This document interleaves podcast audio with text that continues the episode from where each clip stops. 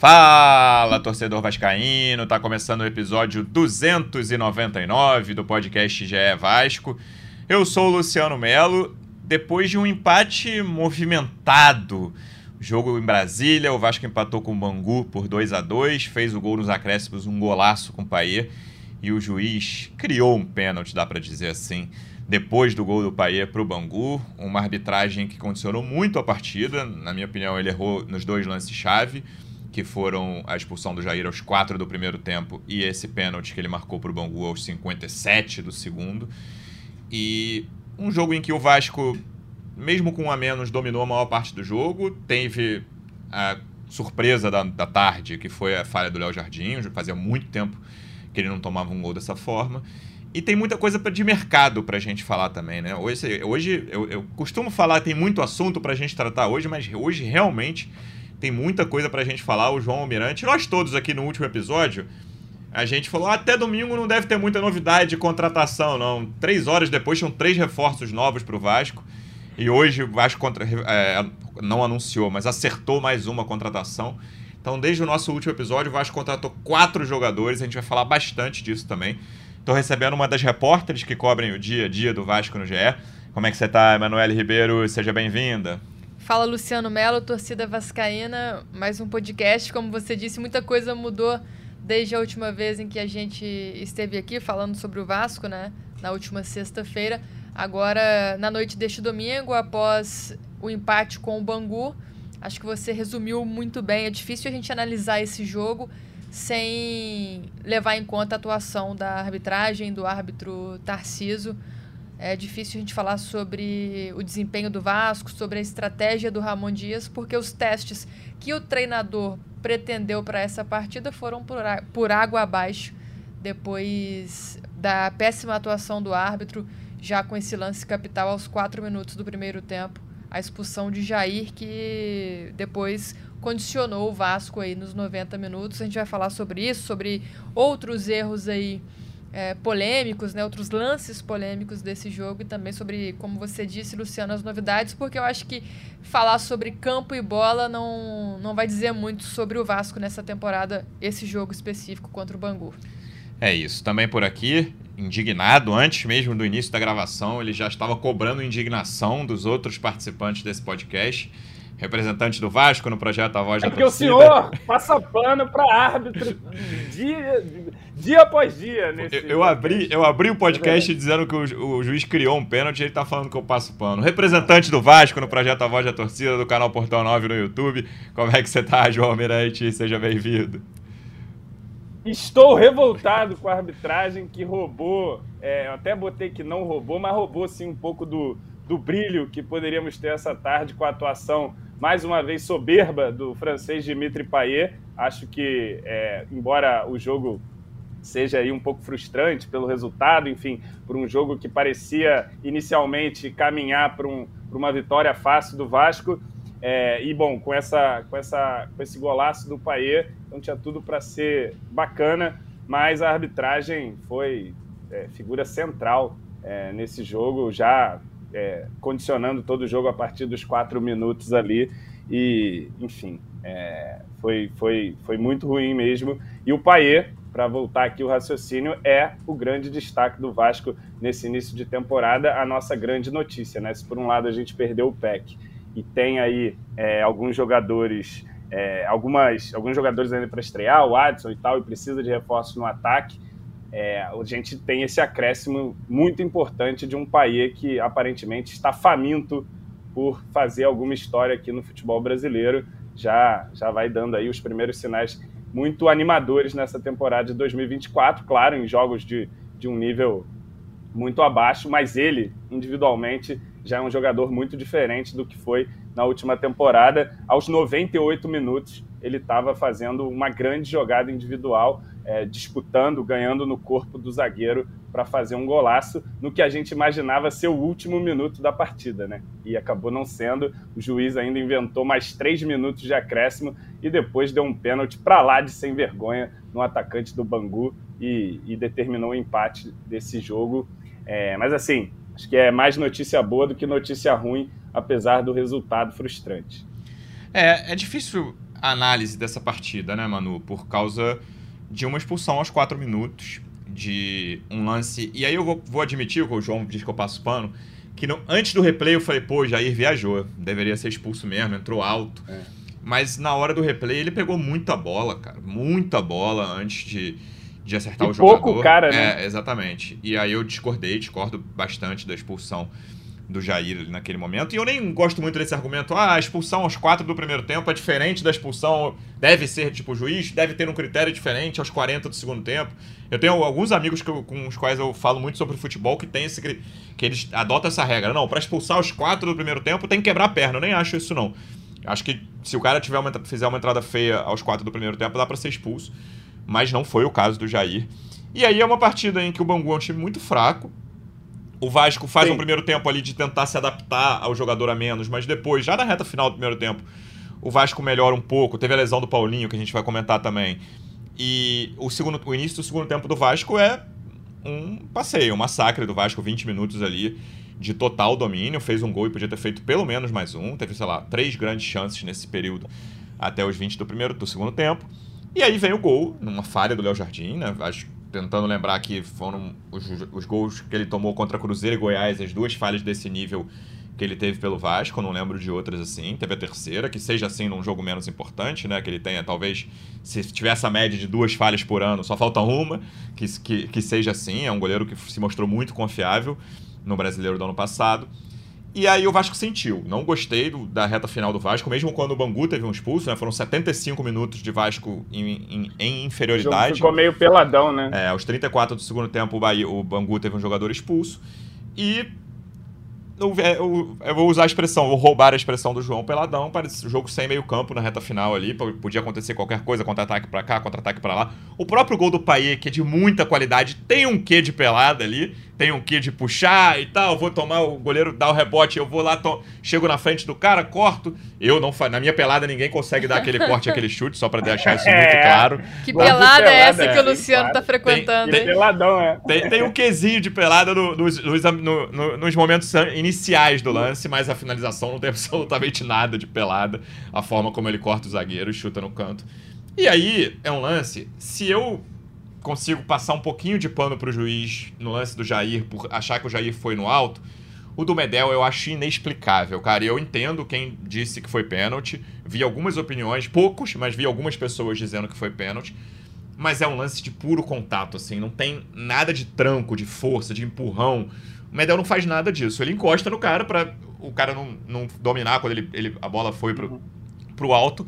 E aí o jogador sente que... O um, cara valoriza que, não, O jogador sente que ele foi encostado. O Medel encostou nas costas dele. É. O jogador caiu. Aí é um, um juiz que queria aparecer. E né? a convicção queria... do juizão, é... do doutor Tarcísio, em apitar o pé. O juiz queria é que o destaque fosse sobre ele e ele conseguiu, né? A Foi gente vai, é, vai começar falando sobre ele, mas queria fazer essa análise. Tarcísio Pinheiro Caetano é o nome da fera uma arbitragem muito ruim. Alguns, o, o, lance já nos acréscimos também, que tava um a um o jogo ainda. Que ele não expulsou o cara que deixou a sola no, na canela do Zé Gabriel, é brincadeira. Teve o lance também do Eric, no Eric Marcos. No Eric no Marcos, tempo. pelo Sim. critério dele. É, eu, esse lance do Eric, exatamente, esse lance do Eric, né? eu não expulsaria, tá? A questão é o critério que ele adotou sim, com quatro sim, minutos sim. no primeiro tempo. É. Aquele lance no Eric, para mim, é lance de amarelo. Mas o lance do Jair é um lance de amarelo, claro. Ele, claro. Talvez nem amarelo, hein? É, existe discussão, mas eu acho que a forma como ele entrou dava pra dar um amarelinho. E entre os dois lances, eu acho o do cara do Bangu um pouco mais forte até do Sim. que o lance do Jair. E, enfim, foi uma arbitragem muito enrolada e um time que com os titulares, né? Dá pra, dá pra dizer isso. Como que o Vasco tende melhor, pensando que em clássico provavelmente ele vai adotar os três zagueiros. Sim. Então os pontos ali ele deve jogar com um só na frente com o Verrete. Hoje ele jogou com o David e Eric, o Eric Marcos. Marcos tá sobrando ali ainda. Né? Exatamente, né? não é aquele cara ali, ali vai ser o Adson. O que, que você achou, Manu? Claro que tem que falar de juiz, não tem como não falar da arbitragem. Mas o que você conseguiu tirar dessa partida do Vasco é muito pouco, né? Você já falou. Sim. É muito pouco a gente tira pro restante da temporada. Qual foi a sua análise dessa partida? É, porque eu, eu queria ver como o time ia se comportar com o Rojas na lateral direita, né? Nesse jogo já oficial pelo Campeonato Carioca. O Vasco já tinha jogado assim, amistoso lá contra o São Lourenço, e agora eu queria ver aqui no, no Brasil, o Vasco jogando com o Rojas, que é um lateral mais defensivo, também vê o Eric Marcos mais solto ali pelo lado direito.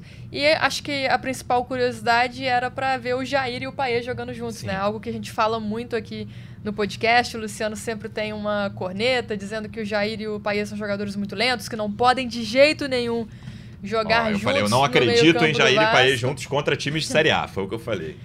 E, e, tinha essa, essa curiosidade, né, pra gente ver como os dois iam se comportar juntos e a gente não conseguiu porque o Jair foi expulso com quatro minutos. Concordo com você na análise do lance do Jair.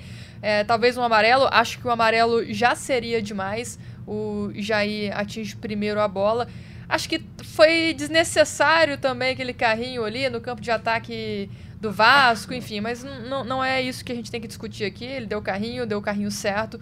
A gente tem que discutir a avaliação do árbitro. O critério realmente foi ruim e depois ele não aplica os mesmos critérios no decorrer da partida. Inclusive, João Almirante fala da entrada do, do Canela no Eric Marcos. Se ele tivesse sido expulso ali, ele não teria sofrido o pênalti no minuto final. Nem feito o gol, né? né? Ele que faz o gol. Isso, exatamente, nem feito o gol. Então, é, aquém da atuação ruim do árbitro, no primeiro tempo, quando o Vasco perde o Jair e o Ramon Dias tem que fazer ali a substituição logo depois, né, antes, do 30, antes dos 30 minutos, ele já faz duas mudanças no time, porque o Paulinho acaba se machucando também ali aos 25 minutos. Então, primeiro ele tira o David para colocar o, o Zé Gabriel, né, para cobrir ali esse meio-campo, essa saída do Jair, o Zé Gabriel de primeiro volante.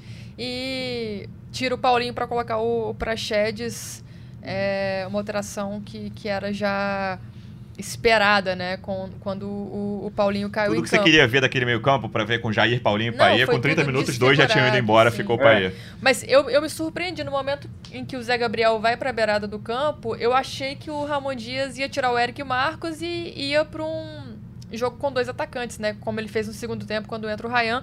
Mas aí, não, ele tira o David, deixa o Eric Marcos, aí o, o Paê joga um pouquinho mais aberto pelo lado esquerdo, né? O time fica ali num 4-4-1 com o Paê e o Eric Marcos abertos pelos lados e o Vasco não consegue construir. O Vasco aposta muito no, nos cruzamentos. O Vasco tem a bola, o Vasco domina o Bangu, joga no campo de ataque do adversário, mas sem muito volume, sem muitas chances criadas. Isso melhora um pouquinho no fim do primeiro tempo, quando o Paê e o Lucas Piton encontram ali um, um estilo de jogo melhor, né? O Vasco explora mais o, o lado esquerdo do campo. Antes estava explorando muito o Eric Marcos e o Rojas, que é esse jogador mais defensivo, como falava aqui. No final do primeiro tempo tem essa melhora, mas eu acho que o Vasco melhora mesmo no segundo tempo, uhum. com as alterações e a mudança tática, que é o Paê voltando a jogar por dentro. O Vasco agora passa a jogar com, com dois atacantes, né? O Prachedes mais por dentro pela direita, o Paê mais por dentro pela esquerda e entra o Puma Rodrigues para fazer a, a, ala direita, né? Um lateral mais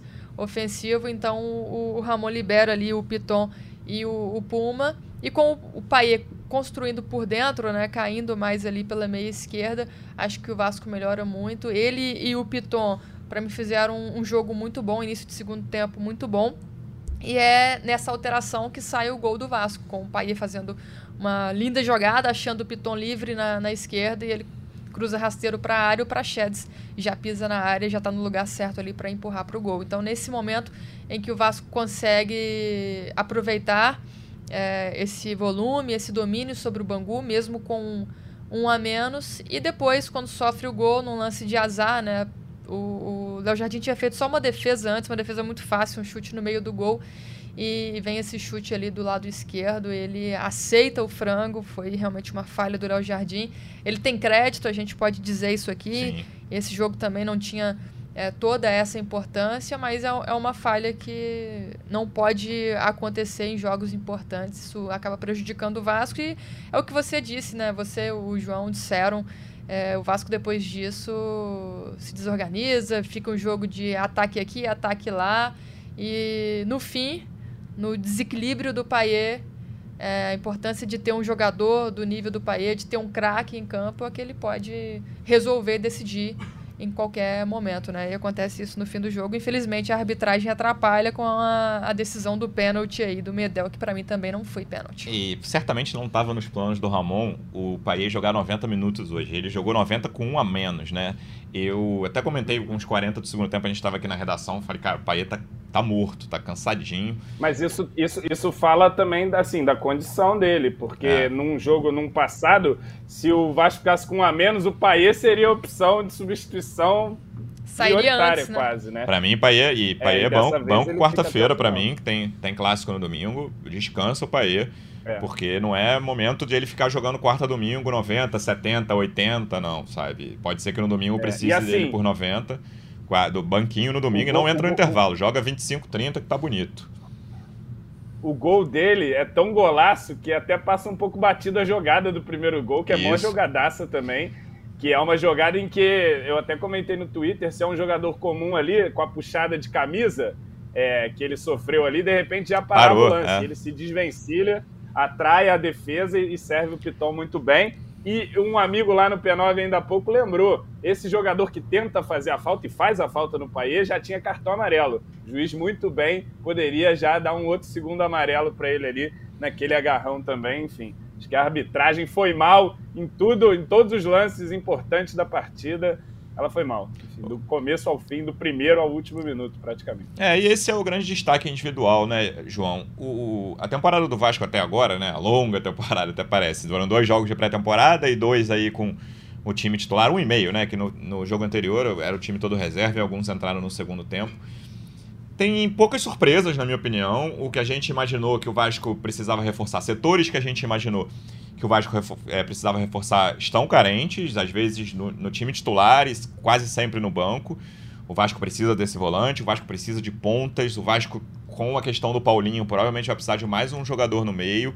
O setor defensivo está muito bem encaminhado, na minha opinião. Vem, vem aí os reservas que faltavam, né? Já, já estão certos. Mas o que a gente não imaginava, eu vou falar por mim, né? O que eu não imaginava antes do primeiro amistoso era esse momento do Paê. E aí eu também não imaginava o momento do Verrete, né? Um, um para cima, um para baixo. É. O Verrete é o primeiro jogo dele ali. Os, os, jogos que ele fez em Punta del Este foram fracos e hoje a atuação dele. Ele faz um bom lance, que é o último lance do jogo, né? O passe pro Ryan. Pro o Ryan perdeu o gol. Foi a única coisa boa que o Verrete fez no jogo hoje. Ele foi muito mal. Pior jogo dele pelo Vasco, com certeza. Mas isso vem sendo compensado por um jogador que faz muito tempo a gente não vê um cara com essa qualidade no meio-campo do Vasco, João. O, um jogador Sim. de criatividade, um jogador de finalização, um jogador de assistência, um jogador de bola parada. Claro, é cedo, os adversários são muito fracos, mas é muito empolgante o que a gente tem visto do Paê nesse início de 2024. Ah, não, com certeza. É, acho que ele está numa condição física, acho não, está numa condição física muito melhor. É, é, um jogador que tem procurado se adaptar é, dentro de campo e fora de campo também, aprender português, enfim, se integrar ao máximo aqui no, no Vasco. Acho que está com. Me, me, me, transparece muita motivação, até a forma como ele comemora o gol ali no final, Sim. a forma como ele fica desolado depois que o Ryan perde o gol, ele fica deitado um tempão no, no gramado, assim, é um cara que, enfim, numa quarta rodada de, de Carioca, está com esse compromisso, né, de, de tentar ajudar e, e tem conseguido, né? Já na pré-temporada já tinha chamado atenção pela condição física e, e, e, a condição física que permite que a condição técnica dele também se sobressaia. Já no último jogo no Carioca, ele entra e muda completamente o panorama da partida, né? Dá assistência, deu outros lances, poderiam ter sido assistências também, finaliza. E hoje fez de tudo ali, né? Ele, eu acho que ele já, já, já vinha com, jogando razoavelmente bem no primeiro tempo e cresce muito no segundo. O time se reorganiza melhor também a partir das, das mudanças na conversa no intervalo. E aí já, já começa com a grande jogada do primeiro gol. E o segundo gol, não precisa nem falar, né? Um, um golaço. É, ele já faz uma grande jogada antes do, do gol, né? Já é um, um, lance em que ele Sim. se livra de dois marcadores ali, parece até que ele vai perder a bola, mas ele consegue esconder, chutar bem de fora e, e corre no rebote, enfim, ganha no corpo, faz um golaço. Como eu disse na, na introdução, se o Vasco perdeu o PEC e ainda precisa de jogadores para o ataque, ganhou um senhor meio de campo. É, também concordo com você, tem que ter é, dosar um pouco essa, essa empolgação, muito embora seja difícil, né? Depois do gol dele, então, meu amigo, que brincadeira. Mas porque, enfim, o nível do, do campeonato não diz muita coisa, mas tipo, o nível individual dele, físico, já dá para ver que é muito melhor. A forma como ele participa e busca participar do jogo já é outra nessa temporada e, e, tende a ser cada vez melhor, imagino eu, né? Claro, tem que ser dosado, concordo também com você. Poupar já nesse jogo de meio de semana aí, não tem a menor necessidade de, de se jogar é, novamente com os titulares. Acho até que o Ramon vai deve manter uma equipe alternativa aí para uhum. esse confronto, até para descansar os jogadores para o clássico, tem viagem e tudo mais. Então acredito até num, num time reserva. E, cara, por último, que eu nem não falei, mas cortou totalmente a onda de todo mundo, essa lesão do Paulinho, né? É. Tô aqui mandando as melhores energias lá para o joelho do homem. Se ele precisar do meu, está aqui à, à disposição. Não sei se funciona muito bem, não, mas, enfim, torcer para não ser nada mais grave, né? Teve uma, uma torção aí, talvez não, não seja um rompimento, possa ser uma coisa mais leve. Vamos ficar nessa torcida. Amanhã estaremos esperando Emanuele Ribeiro atualizar no GE, falando assim: não foi nada demais. Paulinho já está pronto para outra e foi só um susto, mas aparentemente é algo que, que soa grave, né? é, esse, grave, essa lesão menos. sozinho, né, na pisada. Eu, ano passado a gente falava muito aqui que o, antes dos jogos o João era o otimista, eu era Teve essa na tua pelada também, não, não, Luciano não. Mello, não? Eu, eu tô pessimista quanto a essa lesão também, pela forma como foi. Acho que o Paulinho vai desfocar o Vasco por um bom tempo, mas que não seja nada, claro. A nossa torcida é que o Paulinho fique pouco tempo fora Ele voltou até pro é. campo andando. Ele tentou Isso, né, jogar. sei lá, né? Ele ficou dois ou três minutos ali, mas logo sentiu e saiu bem né, com um choro ali. Com a cara é. de choro, né? A, botou a camisa na frente do rosto, enfim. Esse ponto do Paier, até da, da, a coletiva foi curta do Ramon Dias hoje, Manu, e duas perguntas foram sobre o Paier, né? É o grande tema, um dos grandes temas para mim do futebol brasileiro nesse início de temporada, muita coisa para acontecer. Mas aqui, fim de janeiro, o, a ascensão do Paier, da forma como ele vem jogando, e a questão física é chave. Eu, eu acho que ele estava muito cansado no fim, mas ele hoje foi o dono do jogo por, sei lá, 75 Sim. minutos ali, jogando com um a menos. O tempo inteiro o, o, jogo do Vasco passava por ele. Quando o Vasco levava perigo, quase sempre era pelos pés dele de alguma forma. O primeiro gol ali ele criou, por exemplo. É um jogador que fisicamente muito melhor do que no ano passado tem tudo para ser o destaque do Vasco na temporada. É, a gente tinha essa preocupação né, no fim do ano passado. Será que o Paier, com 36 anos, ainda está com vontade de jogar futebol, ainda está se motivando, se desafiando aí, apesar de ser um, um, novo clube? Será que ele vai conseguir entregar tudo que ele já entregou na carreira? Né? Claro que em outro momento. E ele começa a temporada mostrando o que ele quer, né? Eu acho que isso é importante, é o que o Ramon Dias diz na coletiva também, diz que ele se preparou durante a pré-temporada, até durante as férias também que tem conversado muito com ele, que ele está bem adaptado ao Brasil, que gosta do ambiente do Vasco, gosta do futebol brasileiro e se preparou fisicamente, melhorou fisicamente para assumir esse protagonismo na temporada 2024, que é isso que a gente espera do Paê, que ele seja protagonista, porque ele foi contratado para isso, né? É, tudo que aconteceu no ano passado aponta para isso, a recepção da torcida, a questão de, de marketing, de mídia, de divulgação do Vasco fora do Brasil, tudo isso em torno da contratação do Paier e agora dentro de campo ele parece que, que vai corresponder nessa temporada. Como vocês disseram, é cedo para dizer. Eu disse no último podcast que eu acho que a preocupação maior do Vasco nesse momento é entender como dosar, como dar minutagem, mas segurar também esse, esse ritmo aí do Paier, porque ele já tem 36 anos, não vai conseguir ser intenso durante toda a temporada. É difícil um jogador manter o alto nível durante toda a temporada, mas o mais importante é que ele chegue nesse nível no Campeonato Brasileiro, se mantenha assim e termine também o Campeonato Brasileiro em alta, que eu acho que é o campeonato né, mais importante, com certeza, do Vasco na temporada. Então a preocupação maior é essa, mas é, é muito legal ver o, o Paia começando a temporada dessa forma, porque eu acho que é importante não só para o Vasco, mas para o futebol brasileiro ter um jogador desse nível atuando aqui. João, é cedo para se preocupar. Eu, só uma coisa Fala. sobre o Paia eu, eu, eu, percebo até a diferença no discurso do Ramon. Ano passado, sempre que era perguntado sobre o Paier, não é titular e tal, vai entrar, ele falava: Paier tem que melhorar muito, é. fisicamente, lá, lá, lá, e tá, tá, tá. E agora ele já fala claramente, abertamente, de Paier protagonista. Será um protagonista do time, é um jogador de hierarquia. Ele utilizou essa bela é. palavra hoje na, na sua coletiva. Enfim, é, é, no dia a dia, o crescimento do Paê também tem sido muito bem observado pelo Ramon e tem se refletido aí nas partidas. É, essa, esse ponto do Ramon, todo, todos os jogos esse ano ele tem comentado sobre isso, todos, né? Ele deu duas coletivas até o momento, mas nas duas ele falou sobre o Paê protagonista, ele usou essa palavra nas duas. E aí eu quero saber de você se é cedo para se preocupar com o Verrete. Eu acho que é cedo, já digo a minha opinião, mas quero saber a sua, João. É, esses primeiros jogos, cara, da pré-temporada eu nem conto muito, uhum. porque, enfim, primeiros jogos ali e tal. Acho que esse jogo do Bangu é o primeiro jogo oficial do Verrete uhum. na temporada. Ele não foi bem né, nesse início, a bola pouco chegou também, né? Principalmente nos primeiros jogos ali na, no Uruguai ainda.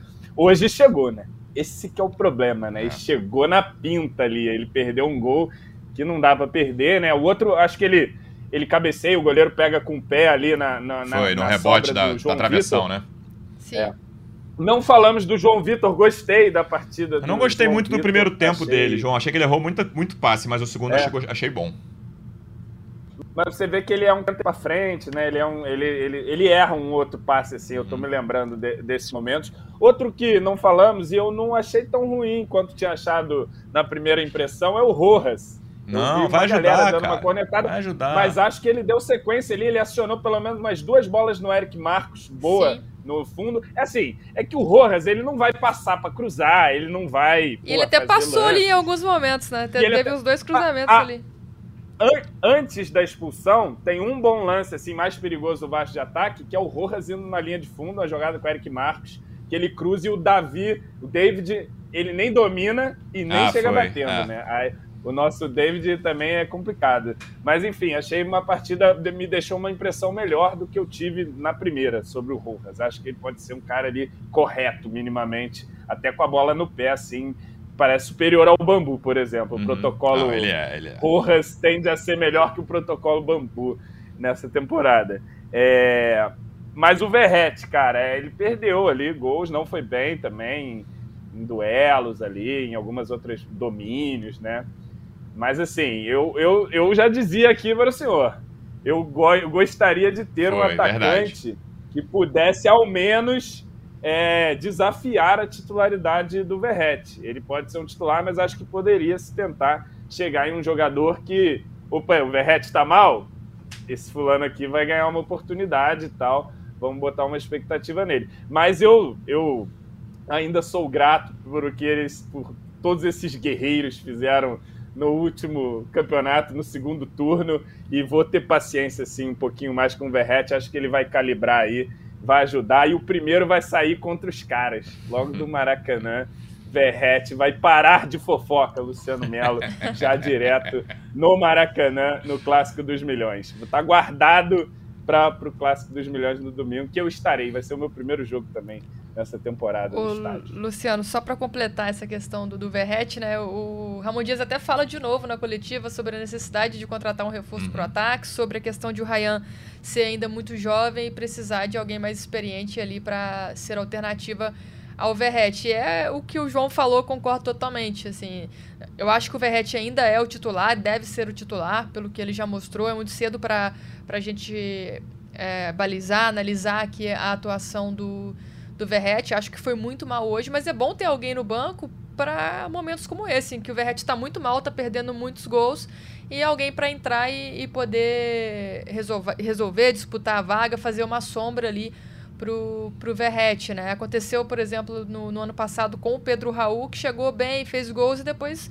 começou a jogar muito mal uhum. e não uhum. tinha ninguém na sombra pro, pro centroavante, não tinha ninguém para entrar e, e, resolver e tomar a vaga dele. Então acho importante o Vasco ir no mercado e buscar alguém para ser essa alternativa aí. É, eu queria usar o Verrete até como transição para a gente começar a falar de mercado. Acho que não tem tanta coisa assim para a gente falar dessa partida, fora arbitragem, Paê e Verrete, alguns destaques como João Vitor e Rojas, que o João já citou desde quinta-feira, desde sexta de manhã, quando a gente fez o podcast, mano, a gente. Não, e um destaque também, calma aí, Luciano. Ah. Nunca sempre falou mal do garoto. Prachedes fez um gol, fez. pô. Não é nada, não é nada. Mas depois do gol, ele tem um lance na lateral que ele dá um, um, dá um bicão pra frente, pra trás, cara, e a bola cai no, é, no zagueiro. Gera uma oportunidade cara, depois. Dá um balão. Um lance muito um louco, eu não entendi é, o que ele quis fazer ali, cara. Mas também não, não fez uma partida ruim o Prachedes, não. E nós aqui, eu, nós três, esse mesmo elenco que está aqui hoje, eu, Manu e João, falamos, não, agora é o reforço para o setor ofensivo. Ramon deixou muito claro na coletiva de uhum. quinta-noite que agora é, é lamitar para adelante, né, João, como você falou. Que não, não, acho que os reservas da defesa não vem mais não. Isso foi 11 da manhã. Uma hora estava contratado o lateral reserva, três estava contratado o goleiro reserva. O Vitor Luiz, ex-Botafogo, ex-Coritiba, Ceará, Palmeiras, um monte de time estava no Coritiba rebaixado no ano passado vai ser o reserva do Piton. Reserva, pode ser que o Léo seja o reserva imediato, mas vai estar na, no elenco. E o Kehler, que quase veio no início do ano passado, vai ser o goleiro reserva. Sobre esses dois jogadores, é a minha opinião, mano. Eu vi muita gente criticando. Eu achei os dois nomes bem tranquilos, cara. Não são grandes jogadores. Agora, eu me incomodei com. É Galdames ou Galdames, Manu? Era, eu achava que era Galdames, mas eu acho que é Galdames, viu? Galdames. Conversei hoje com alguns jornalistas ali espanhóis, teve um, um chileno que falou comigo que é Galdames. Eu conceitualmente me incomodei com esse nome. Parece a 777 botando um jogador encostado no Genoa olha só, a gente está com um problema de extracomunitário aqui, quem não é europeu, ele não está sendo usado, bota lá no Vasco. A desova, né? É, é um jogador que teve boa passagem pelo Vélez, mas aí o Orelhano também foi destaque no Vélez, o, Leandro, o volante de sábado veio do Vélez direto para o Vasco, era titular no Vélez, volante de sábado. Não. Vélez Sarsfield aí tá de brincadeira, inimigo do Vasco da Gama. Que não isso? acho que seja um grande sarrafo o cara ter tido destaque no Vélez. Claro que torço para ele bem e com a lesão do Paulinho, ao que tudo indica, ele vai ter mais espaço do que a gente imaginava. Marlon vai fazer falta com essa lesão do Paulinho, mas o.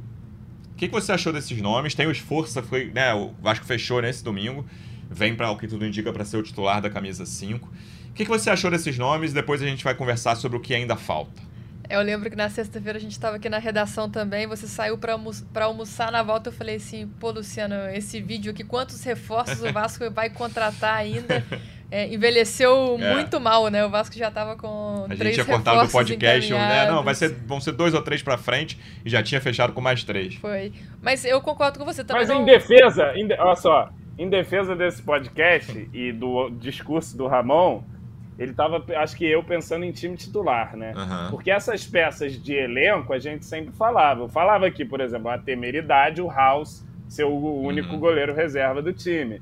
É, na gente lateral, pode ser o Léo e tal. Essa eu tinha menos expectativa. No gol eu até acreditava que ia pintar alguma coisinha. Mas prossiga. E eu acho que o Ramon disse também aquilo, João, porque ele já sabia que já estava encaminhado aí a contratação do goleiro, do lateral esquerdo, do outro volante do, do Genoa também. Então ele já falou do que ele precisava que, que viesse, porque ele já sabia que esses estavam acertados. Mas eu concordo com o Luciano, não acho que sejam contratações ruins. O Keiler e o Vitor Luiz, pelo que a gente viu da temporada passada, é, acho que vão ter muito pouca minutagem esse ano, né? O Léo Jardim foi titular, jogou todos os jogos do Campeonato Brasileiro, por exemplo. Então o Kehler é mais ali para ser uma bola de segurança, caso precise atuar em um jogo ou outro, né? Esperando que o Léo Jardim não se lesione e que o Lucas Piton também não se machuque, porque é outro jogador, né? O jogador de linha que mais jogou pelo Vasco no Campeonato Brasileiro de 2023. Então o Vasco já está muito bem servido de goleiro e de lateral esquerdo titular e precisava de trazer jogadores mais experientes, mas que também não custassem tanto. O Vitor Luiz rescinde com o Curitiba para acertar com o Vasco. O Kehler vem por empréstimo do Internacional, então são opções baratas, mas que chegam ali também para dar uma certa segurança para o Ramon Dias, que é o que a gente fala, o treinador sempre tem esse discurso, né, de querer jogadores mais experientes, mais cascudos, para não dar responsabilidade demais aos jovens, ele entende o processo de formação e de desenvolvimento, mas ele não quer que esses garotos aí já assumam os riscos e as responsabilidades dentro do time. Na lateral esquerda, principalmente, o Vasco só tinha o Julião e o Leandrinho, né? Então é, é muito difícil realmente o Vasco ir para uma temporada toda com apenas esses dois jovens de reserva. Na questão do Galdames, do chileno, né, que está no Genoa, ele teve essa boa participação pelo Vélez. O pessoal da Argentina fala muito bem do jogador, fala que ele é um jogador muito técnico, que pode ajudar, que precisa recuperar esse momento vivido lá na Argentina, mas eu ouvi muito a palavra, conversei com, com três jornalistas argentinos, um chileno, eu ouvi muito a palavra paciência, tem que ter paciência. Ele não é um jogador que joga Tudo muito que sob tem aqui pressão. na colina histórica. Não é um jogador que Aqui joga é muito sob pressão. Uma coisa que o, o Ramon falou, né? Que o Vasco é um time grande, um time de muita pressão, que precisa de jogador cascudo, mas o, o Galdames vive esse momento aí de insegurança. Jogou muito pouco na Itália, na última temporada foram apenas quatro jogos pelo Genoa, mas é, a gente tem visto isso acontecer na, na SAFs, né, Luciano? Nessa- Essa troca aí entre clubes da, da mesma empresa, então me parece que é uma negociação muito em função disso. Jogador que já estava com o contrato terminando em junho desse ano, que já ia deixar o, o clube italiano, então acho que houve ali uma movimentação dentro da, da 777 para que o Vasco contratasse, mas pessoas que acompanharam o jogador no- nos últimos anos aqui no futebol sul-americano acreditam que ele tem potencial, ainda é jovem, tem 27 anos, mas já tem essa experiência aí que, que agrada o Ramon Dias. Por último, o Esforça, né? O Esforça foi fechado hoje, já estava acertado. O, o Vasco aguarda e o volante depois do pré-olímpico, ele que está com a seleção argentina disputando o pré-olímpico. É, eu gosto da- dessa aposta no esforço. Falei aqui que só vi um jogo dele na vida. Mas esse ponto que o Ramon tocou na coletiva anterior, de ser um jovem com experiência, é um ponto interessante para jogar no Vasco. Ao contrário dessa coisa de precisa ter paciência com esse rapaz. O Esforça está há alguns anos sendo muito novo, sendo titular direto, já foi capitão, está jogando em seleção de base agora num campeonato importante como é o pré-olímpico. Então eu gosto dessa aposta e acho o Vitor Luiz e o Kehler tranquilos para serem reservas ali. Imagino que sejam jogadores que vão jogar pouco, né, em termos de quantidade, não vão atuar em tantas partidas assim e acho contratações bem ok. O Galdames me incomoda conceitualmente, não estou falando do jogador porque esse eu nunca vi jogar mesmo, mas conceitualmente me incomoda bastante essa contratação de um jogador encostado num time que está lutando contra o rebaixamento, que mesmo quando o Genoa estava na Série B, é, até melhorou agora, tá no meio de tabela, não está mais lutando tanto assim contra o rebaixamento É. na, na Itália. Mas mesmo na Série B da Itália ele não conseguiu se firmar, chegou a ser emprestado para um time da Série A e caiu. É um jogador que eu conceitualmente não gosto desse acerto. E enquanto os outros eu acho bem tranquilos. O que, é que você achou de- desse pacotão de sexta-feira para cá, João, desses quatro nomes?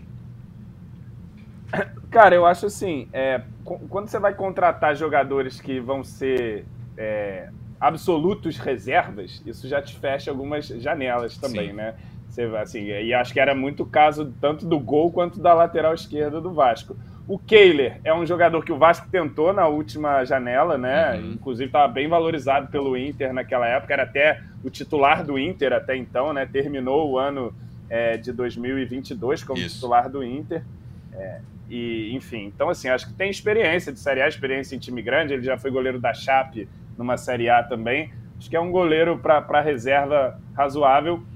O Vitor Luiz. E assim, com sorte, a gente não verá o Kehler disputar nenhuma partida. Não, vai jogar um joguinho aí de nenhuma fim, importante. fim de, de primeira É. fase de Carioca, deixa ele jogar, talvez um início de É, Copa do é. Brasil, um jogo, Então. mas enfim.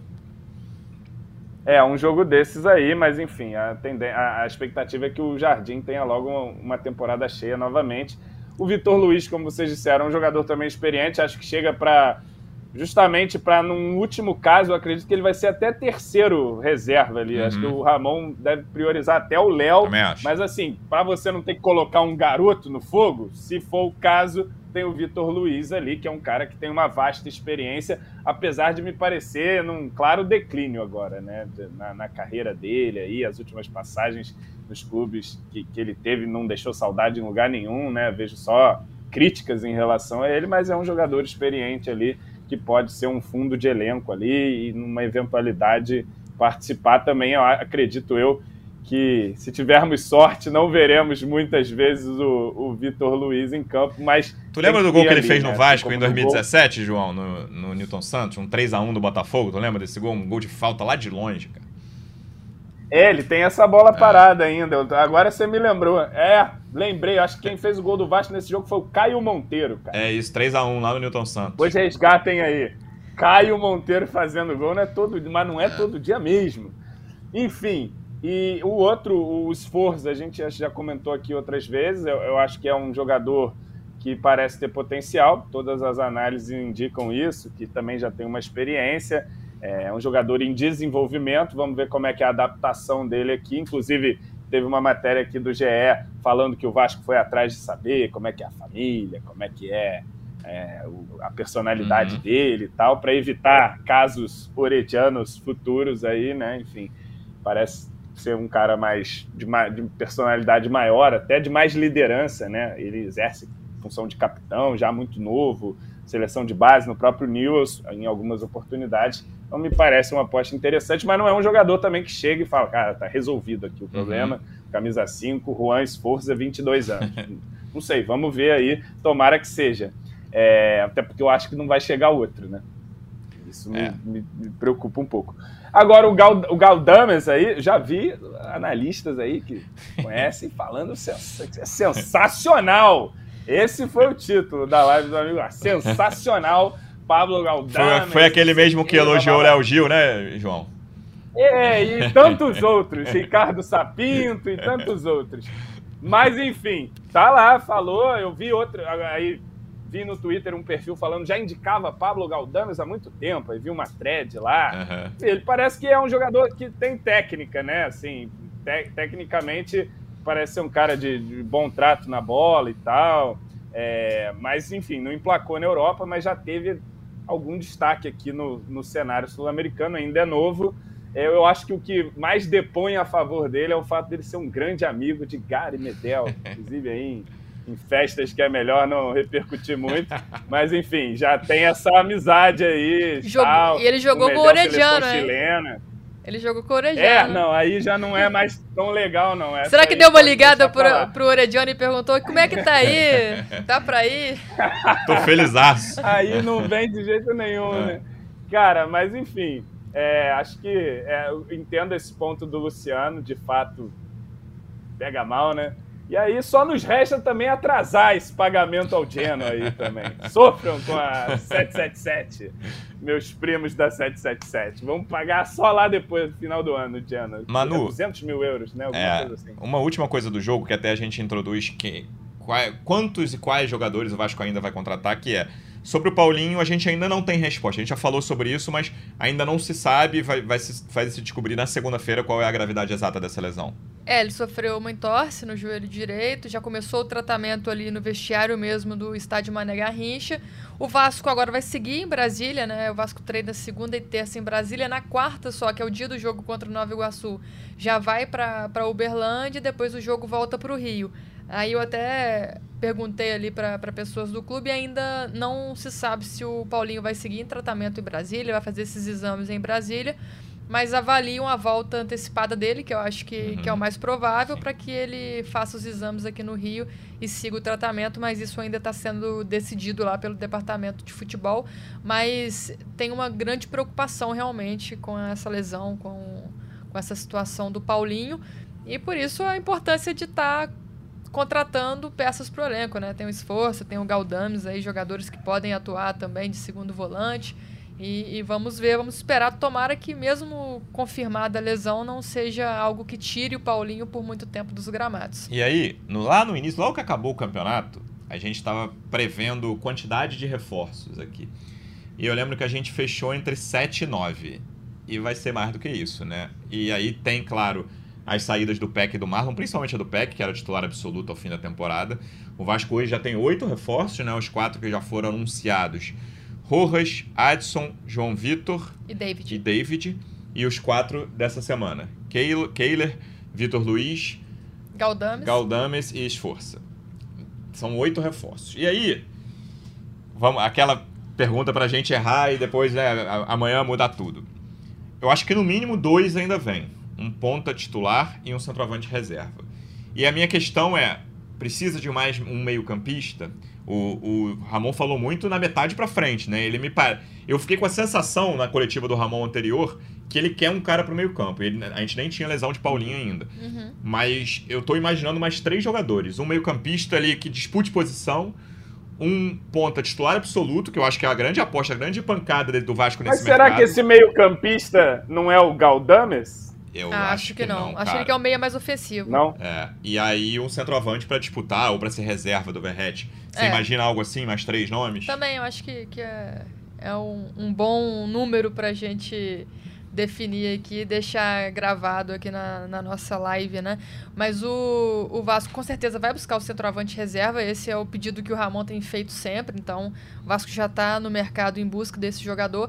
Acho que o Ramon quer esse meia com características mais ofensivas. Hoje tem o Paé, obviamente. Depois do Paé, só o Paulinho, praticamente, Sim. né? Com, com essa característica de mais de construção de jogo. Então, o, o Ramon ele pede esse jogador. também, gente. E, é, mas o Praxedes não é tanto de construção, né? Eu acho que ele tem caracter... ele parece com o Paulinho, mas ao mesmo tempo tem características diferentes. E esse jogador da ponta, eu acho que é uma, uma necessidade do Vasco também. A gente está falando de necessidade, mas eu acho que é um pedido. Acho que, pelo que a gente conversa com pessoas ali do departamento de futebol, em algum momento já falaram que tem essa necessidade, que tem essa lacuna, mas aí eu vejo o ponta nesses três nomes que a gente fala como o último aí da, da lista, né? É, pelo que, que a gente conversa, mas as coisas ali no, no clube mudam rapidamente, né? Até há pouco tempo. Hoje, domingo, 9h20 da noite, é isso. é isso. Tudo pode mudar quando você estiver. Se você não tá vendo a live, se você estiver ouvindo esse podcast depois. A gente tinha ouvido, por exemplo, e falado aqui, inclusive, que o Vasco não deveria ir atrás de um goleiro reserva, confiava no House, mas aí. Duas horas depois o Peler estava contratado. vieram os dois jogos. Não, até antes do, do Campeonato deveria. Carioca mesmo, é. né? Não, deveria, a gente eu, eu acha que deveria, que, né? Mas é, o que iria era, era outra história e é. as coisas mudaram, né? Então, tudo muda muito rápido, a avaliação muda muito rápido. Tem essa questão do Paulinho, vai que amanhã o, o exame aponta uma lesão mais grave, com mais tempo fora, então é, as coisas podem mudar. Mas nesse momento, um meio ofensivo, um centroavante e um ponta. Acho que o centroavante seria o primeiro da lista. E aí, João, quantidade de reforços, o que, é que você imagina? Os que é, ainda não chegaram, é aí, né? Eu, acho que é por aí que vocês falaram.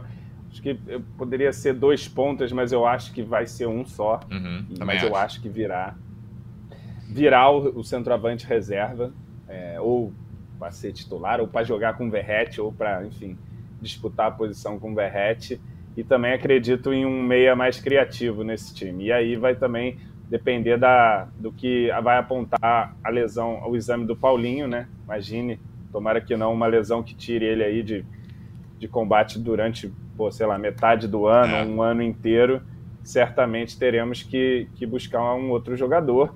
E assim, é um outro jogador, um outro jogador que repõe a qualidade é. do Paulinho no time, um titular, uma coisa assim, um jogador, é, enfim, que, que chegue com, com o status de, de, de estar no 11 inicial, porque é o status do Paulinho hoje no elenco é, e perdê-lo seria muito, muito, muito trágico mesmo. Meu Deus do céu, esse jogo Vasco e Bangu vai ficar marcado com muita tristeza se essa lesão for grave.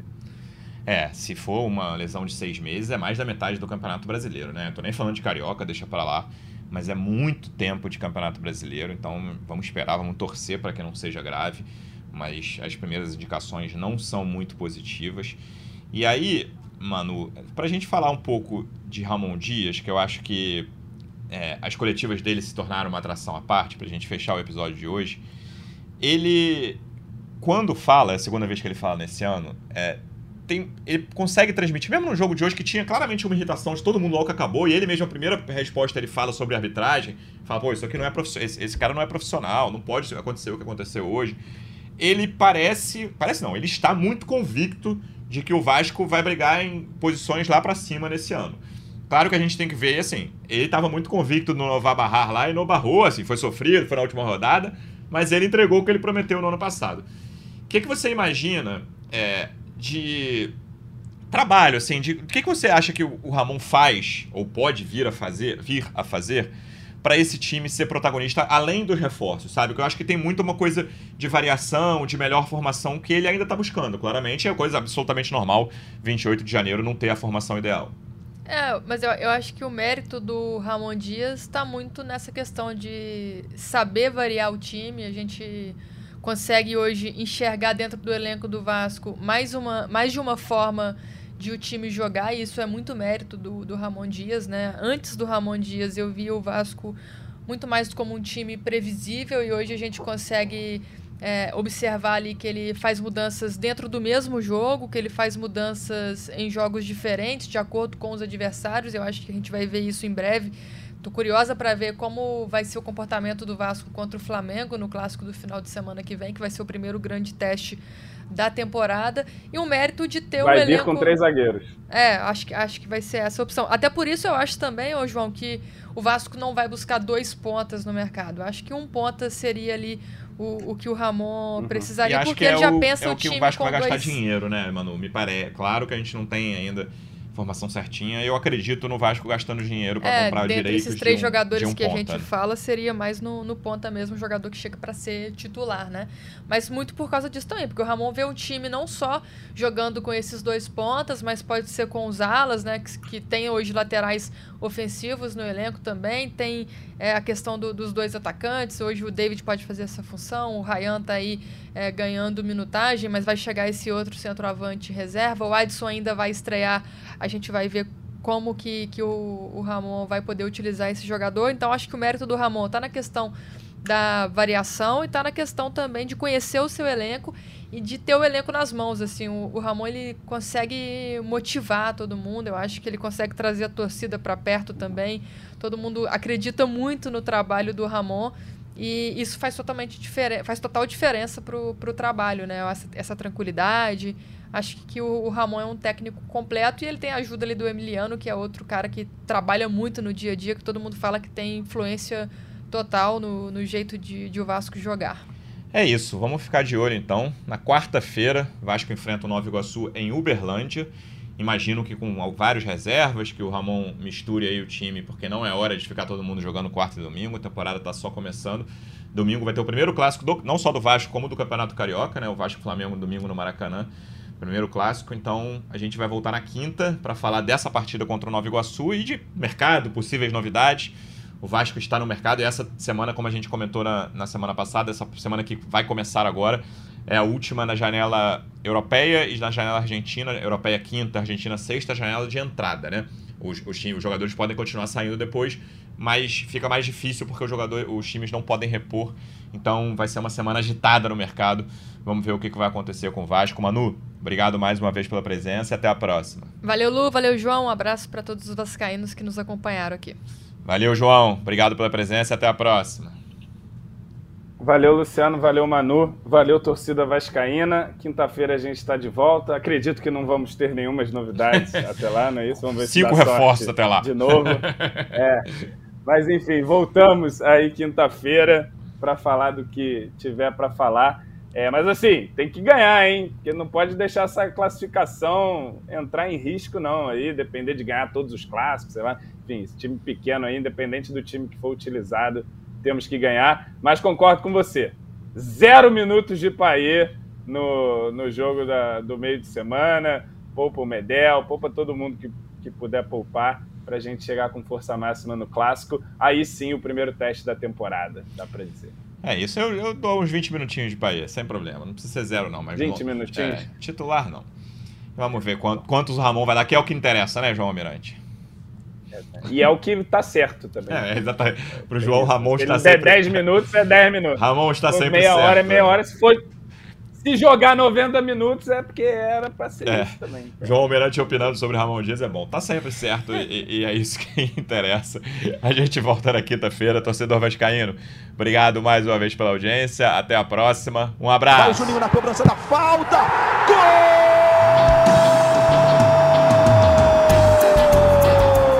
Sabe de quem? Do Vasco! Do Vascão da Gama, do Gigante da Colina. É o GE Vasco.